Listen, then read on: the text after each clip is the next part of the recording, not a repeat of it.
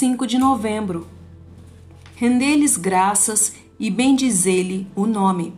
Salmo 104.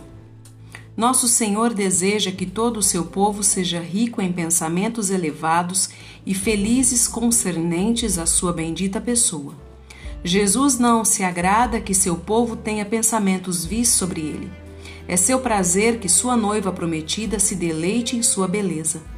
Não devemos considerá-lo como uma simples necessidade, como pão e água, mas como uma iguaria luxuosa, como um deleite raro e encantador.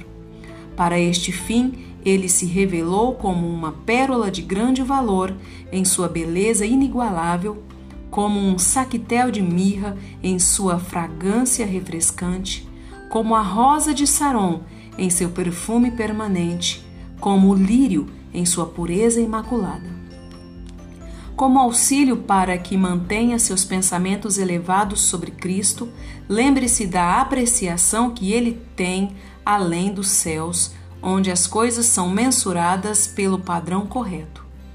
Pense em como Deus estima o primogênito, seu dom inexprimível para nós. Considere o que os anjos pensam dele, como consideram a mais alta honra cobrir suas faces aos seus pés. Considere o que os lavados no sangue cantam dele, seus louvores que lhes são dignos. Pensamentos elevados sobre Cristo nos capacitarão a agir consistentemente em nosso relacionamento com Ele. Quanto mais grandiosamente virmos Cristo entronizado e quanto mais humildemente curvarmos-nos diante do trono, mais preparados estaremos para agir de forma condizente com o nosso papel em relação a Ele. Nosso Senhor Jesus deseja que tenhamos bons pensamentos a seu respeito, para que nos submetamos alegremente à sua autoridade.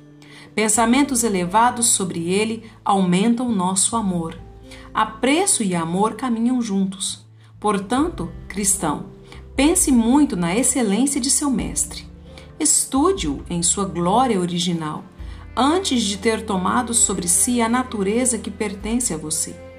Pense no amor que o afastou de seu trono para morrer na cruz. Admire-o, visto que ele vence todos os poderes do inferno. Veja-o ressurreto, coroado, glorificado. Curve-se diante dele como o maravilhoso conselheiro, Deus forte, pois somente assim seu amor por ele será o que deveria ser. Devocionais Charles Spurgeon